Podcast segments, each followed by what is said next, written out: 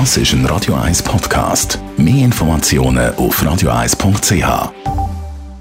Die grünen Minuten mit dem Jürg Sigrist von der Umweltarena Spreitenbach wird Ihnen präsentiert von Energie 360 Grad. Machen Sie es wie immer, aber umweltfreundlicher. Mit intelligenten Energielösungen von Energie 360 Grad. Am Samstag, Tag der Entscheidung für den Mark Jäcki, Peter Wick, für alle anderen. Der 38. Greifenseelauf im wunderschönen Naturschutzgebiet.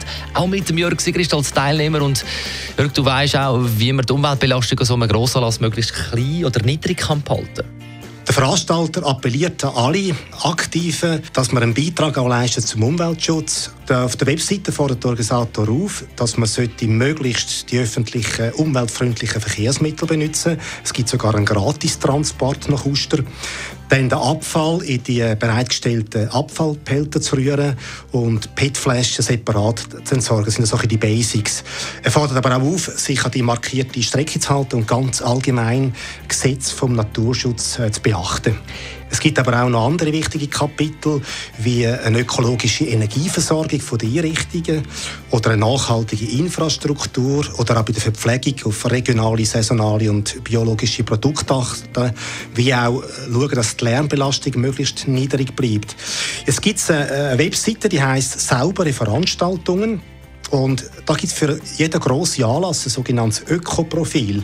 Und das zeigt auf, in welchen Bereichen Veranstaltungen wie der Greifenseelauf gut sind und wo dass man sich noch verbessern kann. Ein Anlass, der 2016 100% von allen Kriterien erfüllt hat, das ist der Kerzerslauf.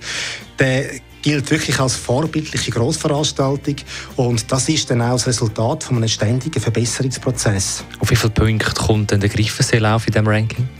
Also ich muss betonen, ich habe einfach die Werte vom Jahr 2016, dort hat er 64 Prozent der Kriterien erfüllt. Ich gehe davon aus, dass er das Jahr äh, zuleitet. Und zwar nur schon die Ausschreibung für den Lauf ist nicht in Papierform verschickt worden. Man hat sie als PDF abladen und einfach auf Wunsch hat man die können bestellen in Papierform. Das spart natürlich sehr viel Papier und auch Transportweg. Außer natürlich, wenn man dann die die Ausschreibung gleich ausdrucken tut. Potenzial gäbe es noch bei der Verpflegung, indem man wirklich 100% saisonale, regionale, biologische Produkte würde auswählen Was mich noch lustig stimmt, der Veranstalter sagt sich auch liebevoll um Details, sogar um die Sicherheitsnadeln, wo man die Startnummer befestigen tut, macht er sich Gedanken. Die werden nach dem Lauf am Informationsstand in der Landehalle wieder eingesammelt.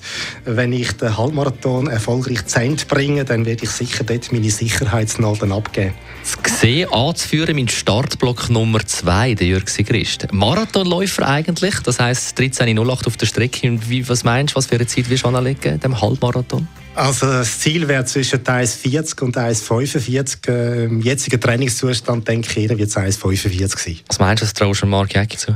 Also wenn er den Lauf äh, in 1,55 schafft, dann ist es schon sehr gut. Aber ich weiß nicht, wie stark das er trainiert hat. Es hängt wirklich von dem ab.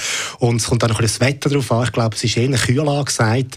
Also das spricht eher für einen schnellen Lauf. Okay. Er hat trainiert, so viel kann ich sagen. Marc Jäcki, der startet im Block Nummer 10, 12 ab 4 Uhr am Nachmittag. Der Peter Wick, Startblock 9, 4 ab 4 Uhr.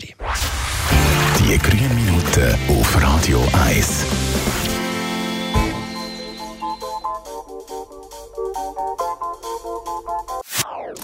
Das ist ein Radio 1 Podcast. Mehr Informationen auf radio1.ch.